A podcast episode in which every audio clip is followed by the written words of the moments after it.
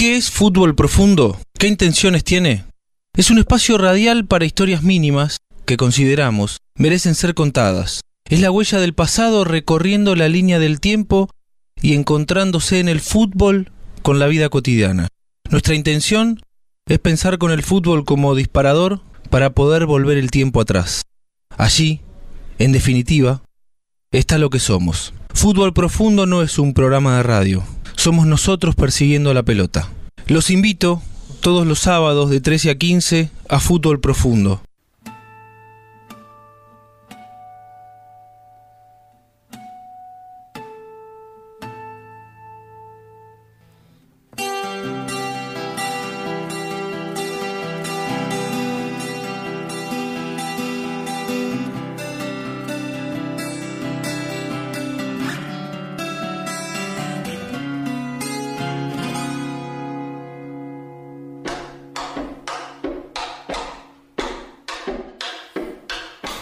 Para nosotros es importante. Cada vez que abrimos la puerta de nuestro fútbol profundo de los sábados, lo primero que hacemos es agradecer. Hay un montón de personas que con su apoyo nos permiten seguir persiguiendo la pelota, como cuando éramos pibes. Mármoles Hago, Vía Óptica, Laboratorios Plásticos, Sociedad Anónima, Guiar Equipamientos, Meat, Parrilla, Cru, Bar de Vinos, Farmacia de Roce, Dietética Narodi, El Bodegón Mediterráneo, Distribuidora Disbac Comercial, Pizzería Bachi, Cervecería Cinco Sabios, Pimpollo, Emiliano Obrolese, agente inmobiliario, Ferretería Lo del Niato, el almacén de clásicos una opción única para cenar viernes y sábados en Villaliza. ¿No los vieron en Instagram todavía? Arroba almacén de clásicos. Háganme caso. Stuka Show, lo de Toto Carnes, buffet y cancha del club Petirosi, la fábrica de sándwiches de miga Isabela, en 423 bis entre 15 y 16, en Villaliza también. Ahí te atienden Gustavo y Marcela en el 221 594 5292. Mi amigo Pete Antonucci dice que fútbol profundo protege las emociones, los sentimientos y las energías de cada uno, entendiendo que el fútbol es algo mucho más importante. Es estética, son emociones, colores, brillos, vuelo. Porque el fútbol en su profundidad, está lleno de poesía. En calle 9 y 34 vas a conseguir todos los accesorios para tu pickup, tapas retráctiles Kraken, lunas flash cover, estribos y antivuelcos Vivo, polarizados americanos, guiar equipamientos en la mejor calidad al mejor precio. Encontranos en la esquina de 9 y 34. O buscarlos en Instagram arroba guiar equipamientos, sino por WhatsApp 221 642-4438. Compará sus precios en internet y vas a comprobar que son los mejores.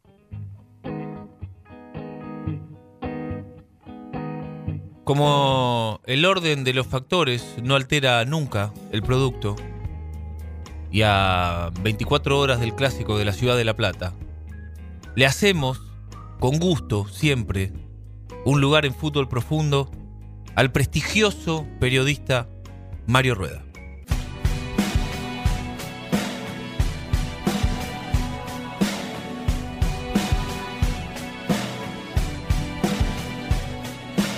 En este espacio literario, como en la gran mayoría de las cosas de la vida, están permitidas las mentiras piadosas. Una de ellas, quizá la más usada en tiempos de la tensa espera del clásico que ya vibra en los propios cimientos de esta afibrada metrópoli, es argumentar que a nuestros eternos rivales nosotros no les tenemos miedo. Mentira más piadosa que esa, amigo, no existe. Antojadizamente cambiaré en este relato el término miedo al que voy a desplazar lisa y rotundamente por cagazo. Cagazo, cagazo, cagazo, cagazo, cagazo. El miedo sobre la mesa. Qué prosaico este muchachito, dirá usted del otro lado de la radio espica. Miren qué vocabulario tan patético que utiliza. Según Pablo de las Mercedes Google, para llamar a las cosas por su nombre o a las personas por su nombre, define el término cagazo como emoción de ansiedad difícil de controlar por algo que puede causar algún daño. O sea, un típico lunfardismo rioplatense. Entonces, antes, durante y aún después de terminado el pleito futbolero, usted, querido y sufriente hincha, padecerá el nunca deliberadamente venerado síntoma del cagazo, le guste o no le guste. ¿A quién?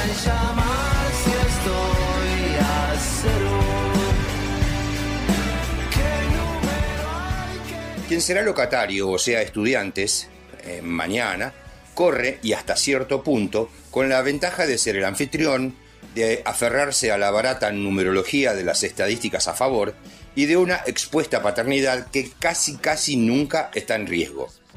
Al mismo tiempo, usted pensará con toda lógica en lo que puede ser la contracara, que dice que toda racha está para cederla, incluso el día menos pensado, y que gimnasia prácticamente no tiene nada que perder, y que las obligaciones puestas en juego son exclusivamente del dueño de casa. Y si el supuesto pato de la boda, que sería gimnasia, se convierte en el lobo hambriento y se lastra todo el copetín rojiblanco que explotará como es debido en uno? El miedo escénico, o para decirlo vulgarmente en lo criollo, el soberano cagazo existe, señores. Dentro de unas horas apenas, allí, en la impecable gramilla de uno, tendrá su sitio preferencial, a la par de cada simpatizante pincharrata, el más famoso antimufa del fútbol, conocido por todos como Quiricocho. Y mejor no contradigan la historia, porque si la metáfora de Quiricocho existe y alumbra al equipo que se le queman las pilas, es porque el insoportable cagazo existe. ¿Y saben por qué existe? Porque el temor a que los planes triunfalistas cambien de equipo forma parte de la esencia natural de toda competencia. Y porque sin ella el deporte nos dejaría fuera de todo disfrute. Y después, en el verde césped, habrá un juego de una acritud proverbial, lleno de errores perversos, de los que recuerdo dos. Aquel de Gastón César en el Estadio Único, cuando demoró un saque de meta rápido y un tal del Prete capturó el mal servicio del gato y empató el derby a poco de terminar. Y también me acuerdo de otro arquero, en este caso de estudiantes, Agustín Orión. ¿Se acuerdan? En el bosque, cuando quiso detener el balón fuera del área y le quitó la vista a la pelota y se la dejó servida a Cuevitas que anotó con valla vacía. Motivador como pocos, el profe Daniel Córdoba venció nada menos que en el bosque al gran equipo de Timoteo, allá por 1995. En la previa, en los entrenamientos semanales antes del partido, el profe le gritaba al negrito Catán que jugara como Tonino Cerezo, el astro centrocampista brasileño, y Catán le creyó y Catán jugó un partidazo. Y ahora, transcurridos los años, el profe Córdoba recuerda, y recuerda mucho. Estoy convencido que el entrenador es el primero que tiene que transmitir tranquilidad, audacia y confianza. Los que tenemos vestuario de deportes individuales en donde a veces hasta nuestras vidas estaban en peligro y también experiencia en deportes por equipo, notamos en la misma piel las sensaciones que pueden estar emitiendo los integrantes de nuestro equipo. Por lo tanto, uno tiene que estar absolutamente convencido que de lunes a sábado hizo absolutamente todo lo posible para ganar el partido, como lo hizo cualquier semana por más que esta sea un clásico. Y con esa convicción ir hacia el estadio. Porque si el jugador, cada partido que enfrente, está convencido de lo que se hizo en la semana, en un clásico debe estar más convencido aún porque él debería potencialmente ponerle más concentración que nunca, cosa que no comparto, pero que es indudable que sucede. He ganado dos clásicos, uno en el bosque y uno en 57 y 1. Y he empatado dos, uno en el bosque y otro en 57 y 1. El cagazo en mí no existe. Trato de que no exista en absolutamente nadie de los que me rodean, porque si yo lo viese o lo supusiese, lo rajo y lo quiero bien lejos en la concentración y bien lejos en el banco y bien lejos del partido.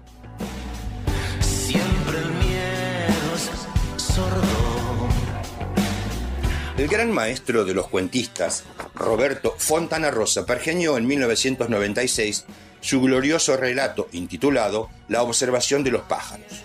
Narra allí el genio rosarino las peripecias de un hincha canalla que no presenció in situ el clásico frente a Newell's y plasmó esto con tanta mágica realidad que, lo digo de todo corazón, humilla en su texto cualquier otro intento de explicar qué significa el cagazo. A continuación, el señor Pablo Morant también opina de todo lo que vivió respecto de esto, de enfrentarse a su archirrival de la historia.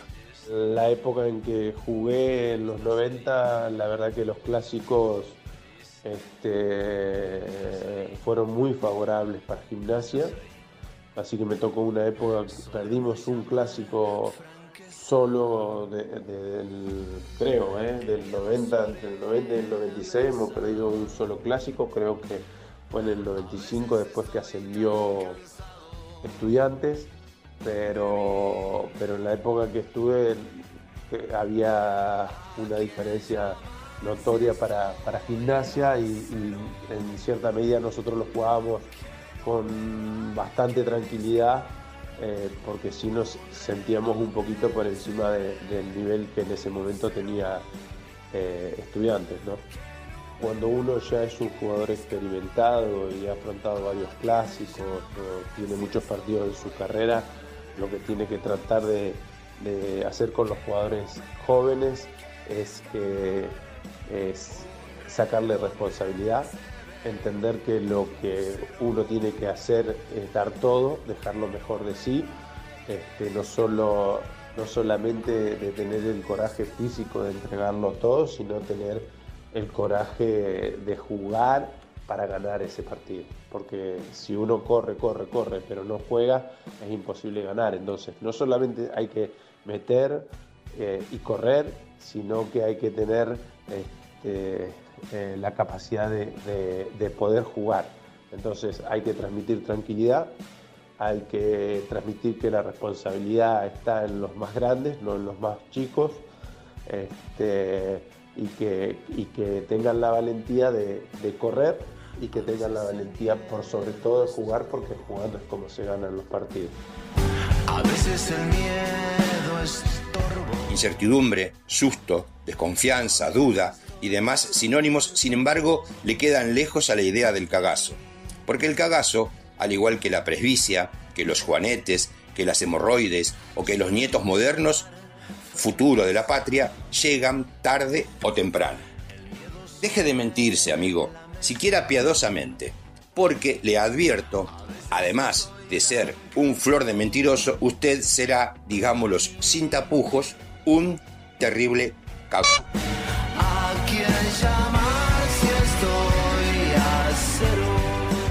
Bueno, desde aquí, desde la bien amada República Independentista de Villalvira, los saluda un viejo pastillero de la casa, Mario Luis Rueda Montenegro.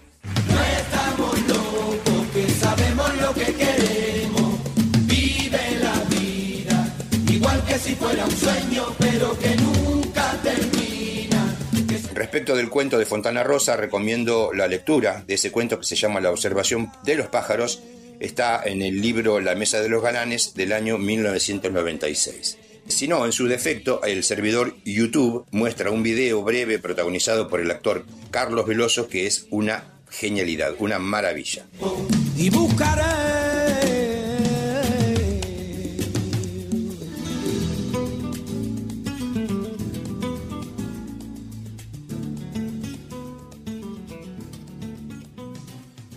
Fútbol profundo.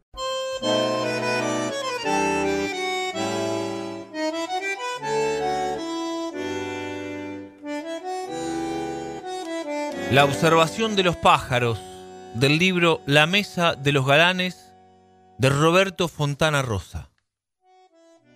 Uno abre la puerta y sale a la calle con un infierno escarbándole las entrañas. Afuera, la siesta del domingo transcurre silenciosa y quieta como si no pasara nada. Y no pasa nada, hermano.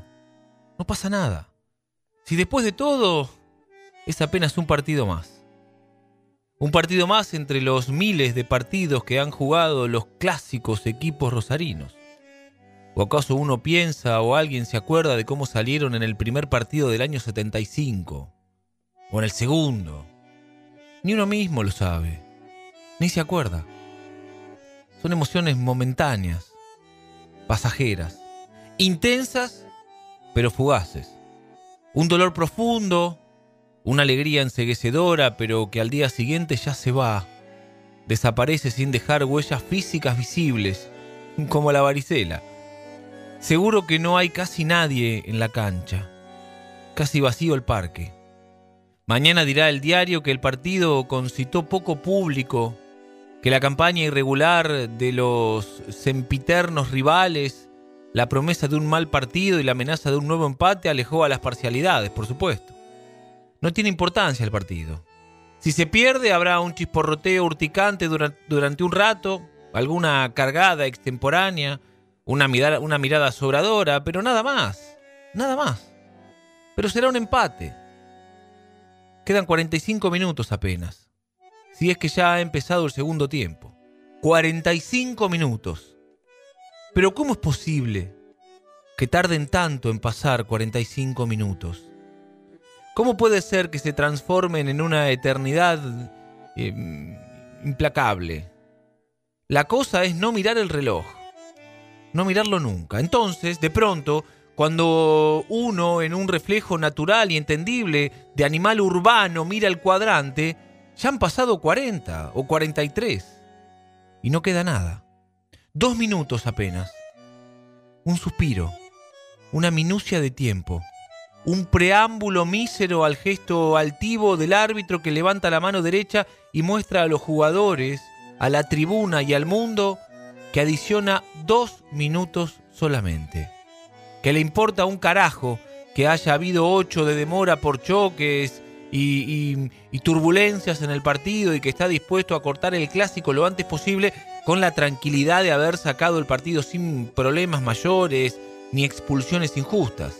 Es así. Pero lo más jodido son los primeros 20 del segundo tiempo. Eso es lo jodido. Uno Cabila. Allí todavía los equipos quieren llevarse los dos puntos y el local especialmente, carajo, se lanzará al ataque obligado por su condición de dueño de casa. Y los nuestros son tan boludos que siempre se desconcentran en los primeros minutos. Entran dormidos, no encuentran las marcas, les meten goles tontos tras un rebote. ¿Qué es eso? Un bocinazo. Hay un gol y alguien festeja. Si se escucha otra bocina no quedan dudas, ya se celebra, pero no hay nada. Vuelve el silencio. Uno camina y percibe un golpeteo sordo, un tan, tan, opresivo, desde el lado de adentro del pecho. La boca está pastosa. ¿Cómo pueden tardar tanto en pasar 45 minutos? Si uno va a comer, por ejemplo, o a tomar un café y está allí al pedo charlando, mirando a la gente distraído y de pronto, cuando mira el reloj, ya se le ha pasado más de una hora. ¿Cómo es posible que esa diferencia, que haya tanta diferencia de densidad en el tiempo? Es más, hace muy poco, digamos ayer sin ir más lejos, uno estaba en el patio de su casa jugando a los soldaditos y ahora de golpe y porrazo ya tiene la edad que tiene y se le ha caído el pelo de la cabeza. Hace horas prácticamente se reunía con los compañeros de la secundaria festejando la finalización del quinto año, estrechaba la mano de Podestá, jodía con Carelli y de pronto en un soplo está aquí, caminando por las calles del barrio como un prófugo, como un linchera, como un fugitivo, tratando de que pase de una buena vez por todas ese clásico con el resultado que sea. Eso mismo, el resultado que sea. Victoria, empate o derrota. Incluso derrota, porque la derrota, cuando se acepta, cuando se instala, invade el cuerpo como una medicina amarga pero relajante, resignada. Lo que a uno lo destruye es la ansiedad. Dos semanas, tres semanas, cuatro, esperando que llegue el día pronunciado. Séptima fecha de las revanchas. Y lo inapelable de lo indefendible, esa bola en el estómago que se va formando con los comentarios previos. Durante el partido con Vélez, durante el partido con Ferro, durante el partido con Boca. Esos comentarios en torno al clásico que se acerca. La fiesta de la ciudad, justamente. La fiesta de la ciudad. Feliz es ese perro que cruza la calle se oyen incluso las pisadas acolchadas de sus patas sobre el empedrado. Tal es el silencio de la siesta. No sabe nada de fútbol, no sabe nada del clásico, no le importa el resultado. ¿Y eso? ¿Y eso? Alguien gritó. Sí, sí, sí. Alguien gritó. En una casa cercana se elevó un grito. ¿Hombre o mujer? Si es mujer puede que no haya pasado nada. Un reproche a su hijo tal vez. Si es de un hombre, puede ser un gol. Aunque hay mujeres terriblemente fanáticas también. Es más, son las peores con las cosas que gritan a los jugadores en la cancha. ¿eh? La casa es humilde. Puede ser un gol de central entonces. El barrio es un reducto canalla. Pero ahora está todo muy mezclado. Antes los verduleros eran de central y los oligarcas leprosos. Pero ahora uno ve conchetos que son canallas, y unos grones impresionantes que son leprosos. Se ven incluso niños con la rojinegra muchas veces. No hay seguridad, por lo tanto, de que ese grito de alborozo provenga de un centralista. De todos modos, no se repite. Uno mira hacia el entorno como un indio, olfatea el aire, para las orejas, gira la cabeza buscando indicios allí, en el aire. No se puede sufrir tanto. Tal vez sea mejor ir a la cancha uno está allí, in situ, en el lugar propiamente dicho de los hechos, enclavado en medio de la popu, mirando lo que pasa sin necesidad de evitar nada ni de que se lo cuenten. Pero hay que ir muy temprano, cuando empieza la reserva. Y pararse y sentarse y pararse y sentarse una y otra vez, cada vez que hay una situación de gol que al fin se paran todos para siempre y se termina esa historia. Hay que estar más entrenado que los jugadores estrujado, además, por la sudorosa multitud bajo el sol inclemente del estío, y ver el insufrible, insufrible espectáculo de los lepras cubiertos de banderas gigantescas, saltando y gritando como demonios en la bandeja de enfrente. Porque no se puede ir a la platea y correr el riesgo de quedar sentado junto al enemigo. Y después, la otra verdad. De visitante, sea en la bombonera, el gasómetro o el monumental, es muy pero muy probable que te ganen. Históricamente ha sido así. Y el regreso es duro. Pero lo peor es la radio. Siempre. Lo peor es la radio. Es mucho peor que ir a la cancha. Es como pelearse con un tipo en una habitación a oscuras. Los relatores asumen la responsabilidad frente a sus oyentes y más que nada frente a sus anunciantes de dotar de dramatismo al espectáculo. Esa verdadera fiesta del fútbol rosarino.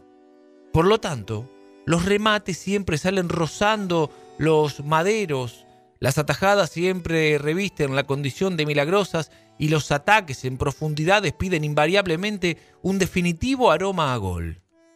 Hay que guiarse entonces por el estallido de la tribuna, allá, en el fondo. El rumoreo de la indiada como telón de fondo del tipo que transmite.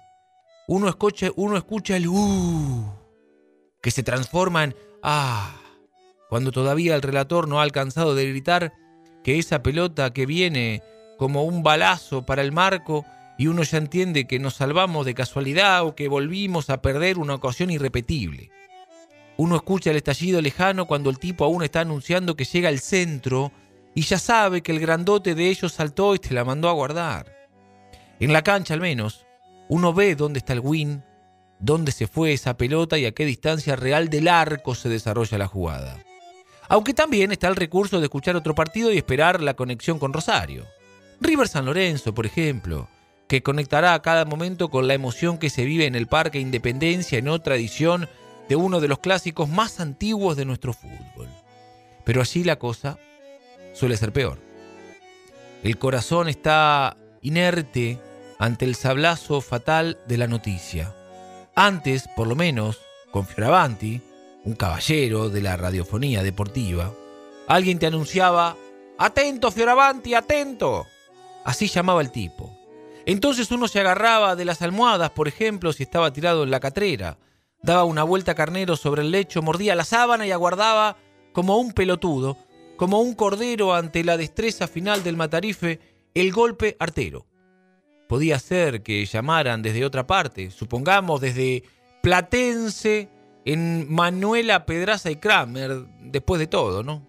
O bien desde el coqueto estadio de Atlanta para anunciar un gol de un ignoto puntero izquierdo. A veces uno, antes, un segundo antes, percibía detrás de aquel llamado cobardemente anónimo el corto e inusual estallido del público, de algún público, más parecido al sonoro griterío de los locales que al apagado de los visitantes y entonces intuía, detectaba, temía que el llamado fuese desde Rosario.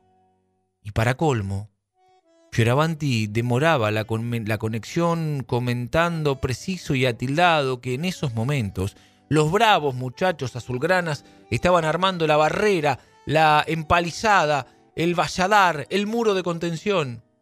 Pero aquel anuncio, el atento Fioravanti, alertaba el espíritu, prevenía la psiquis y disponía el terreno para recibir el dolor supremo o la alegría enseguecedora.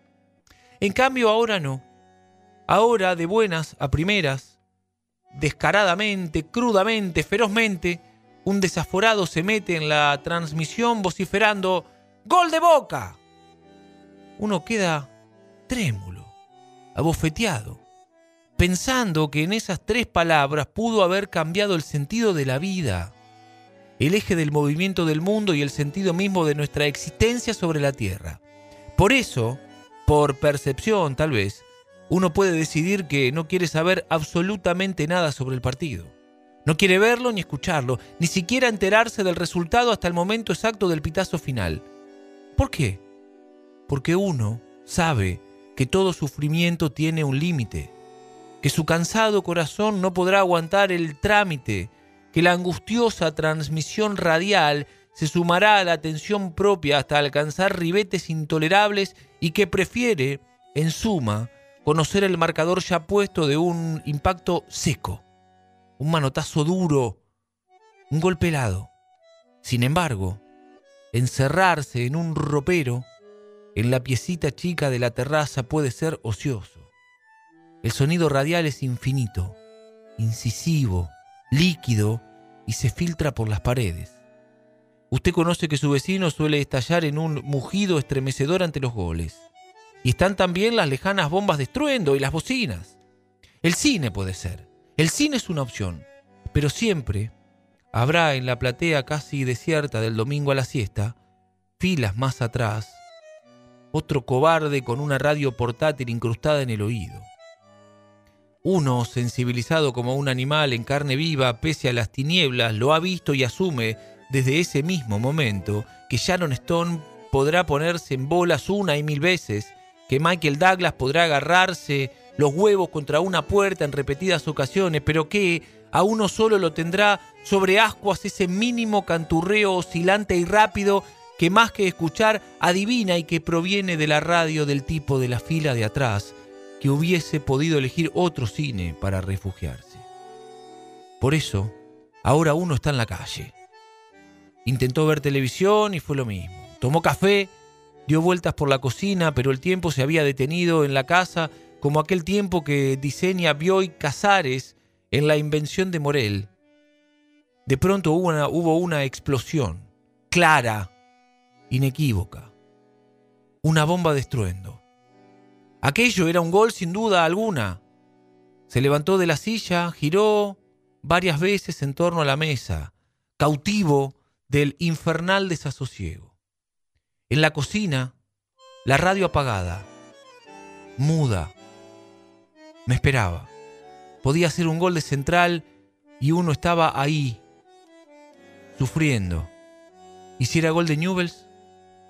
La resignación, sabía, habría de invadirlo como una melaza reparadora. Hubo que correr hasta la radio y encenderla. El dial capturaba un programa musical insensible a los problemas medulares de la sociedad.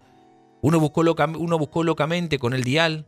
Apareció una propaganda gritona y vertiginosa. Era allí. Vamos a la boca del túnel, indicó un tipo. Atrás, el rumoreo. No había excitación en los comentaristas, no había exaltación ni clamoreo. El empate está bien hasta el momento, sentenció otro. Era el entretiempo y 0 a 0. Alguno, descerebrado, había hecho explotar aquella bomba perturbando a la gente en su descanso, atentando contra la vecindad inocente. Uno apagó la radio casi con rabia ante su ataque de debilidad. 45 minutos nomás para el final del suplicio. No se podría aguantar allí dentro. La adrenalina recorría el cuerpo como uno de esos carritos multicolores que suben y bajan, endemoniados por las montañas rusas. Había que salir, caminar, hacer algo. Ya deben ir como 20 del segundo. Ya seguro los equipos se conforman con el empate. Más vale no arriesgar, quedarse en el molde, cuidar atrás. Un punto. Es negocio para los dos. Ni vencedores ni vencidos. La ciudad tranquila. Todos contentos. Pasa veloz, un auto. Su conductor lleva el gesto adusto. Puede ser otro hincha de central que está escuchando el resultado tan temido. Sí, a uno le parece haber visto el péndulo de un escarpín azul y amarillo colgando del espejito.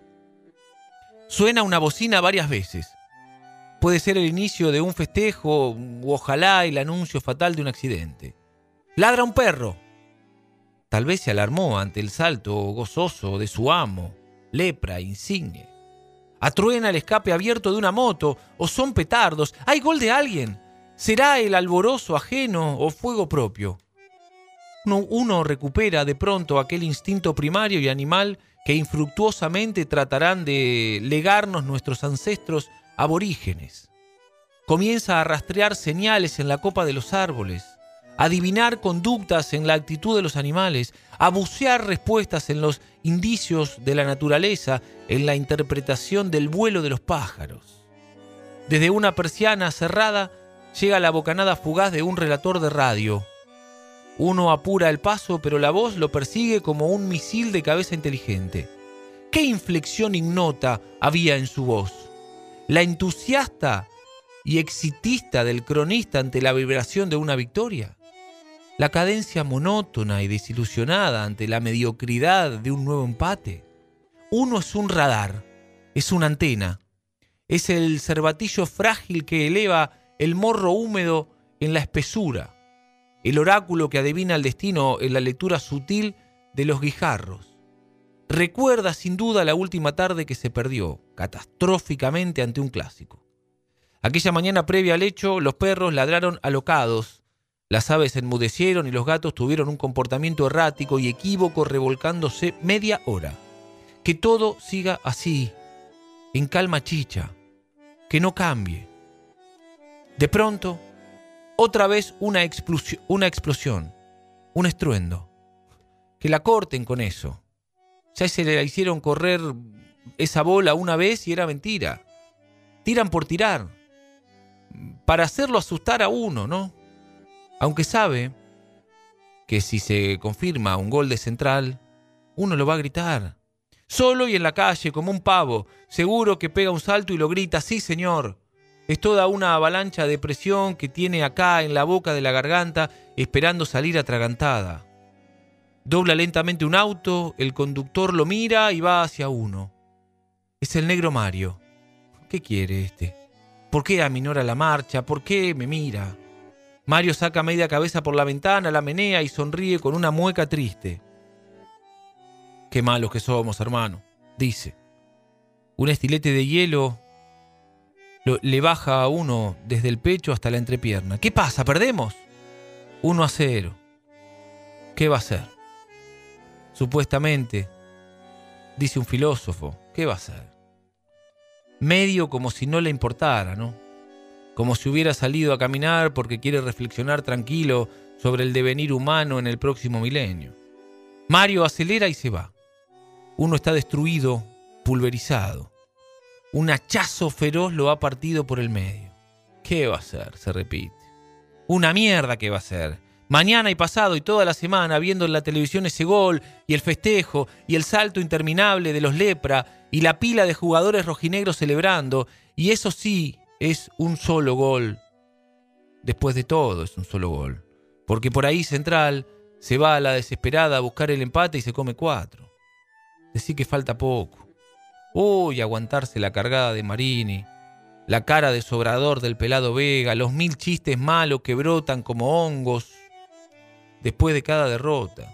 Él, ¿sabes cómo le dicen a Central? Hay que meterse en la cama y no salir por 20 días. Eso hay que hacer. ¿Para qué uno se pone esa remera mugrienta, la blanca, con el dibujo del oso panda que lo acompañará, que lo acompañara en tres victorias? ¿Para qué se la pone uno? De ahora en adelante mm, no los ayuda más, así de claro. No los ayuda más. Después de todo, ¿qué tiene que ver uno con ellos? Con el equipo. ¿Uno juega acaso? ¿Uno entra a la cancha y juega acaso? Son 11 muchachos medianamente conocidos y nada más. Apenas eso. Hay cosas más importantes. En la vida, si a uno se le estuviera muriendo la madre en este momento, poco y nada de bola le daría al clásico. Un clásico que no pasará a la historia, uno de tantos. ¿Cuánto va? Ya debe estar por terminar. Casi seguro. Ahora sí, que pase algo, alguna otra explosión, algún otro dato que permita aferrarse a una ilusión momentánea, por lo menos. Aunque después resulte otro gol de Newell's. Mira lo que te digo. Un 2 a 0 no es goleada, un 2 a 0. Hay otra explosión. Hay otra explosión. Otra bomba de estruendo. Y ahora otra. Y otra más. Terminó. No cabe duda que terminó. Se acabó el clásico y seguro que nos ganaron. Y bueno, ya pasó. ¿Qué va a ser? Hay cosas peores. Seguimos arriba de todos modos en la estadística. Ya está. Se oscureció la tarde. Está nublado. Ojalá que llueva y se arruine todo. Que nadie ande por la calle. De repente sale un chico de una casa y después otro. El primero en cueros grita, vamos, central todavía. Un relampagueo de flash lo ilumina a uno por dentro. Se le seca la garganta. Balbuceante alcanza a preguntar, ¿terminó? Uno a uno, dice el chico. Empató central sobre la hora. Uno camina, ahora, por inercia, por instrumental. Central sobre la hora, carajo, central sobre la hora.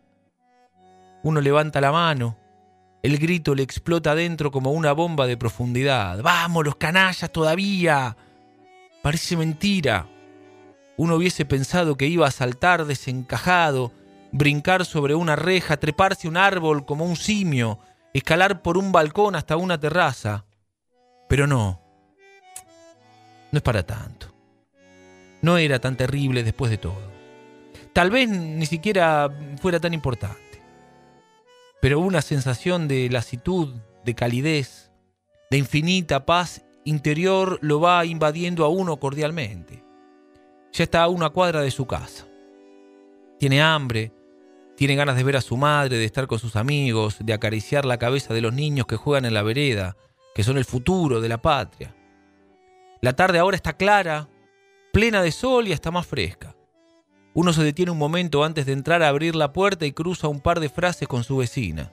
Le pregunta por las flores que está regando, por la dimensión insólita que ha alcanzado la enamorada del muro. Comprende de pronto que esa vieja hinchapelotas y mal llevada no es tan mala. Por el contrario, es muy simpática ahora.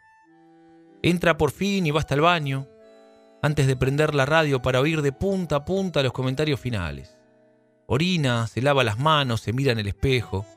Tiene más de mil nuevas canas en las sienes. Hay dos arrugas novedosas y profundas en la frente. Las ojeras se han tornado más oscuras. uno ha envejecido cinco años otra vez, igual que siempre. Todo por un clásico apenas. Un partido de fútbol simplemente. Federico Bondurán, Fútbol Profundo.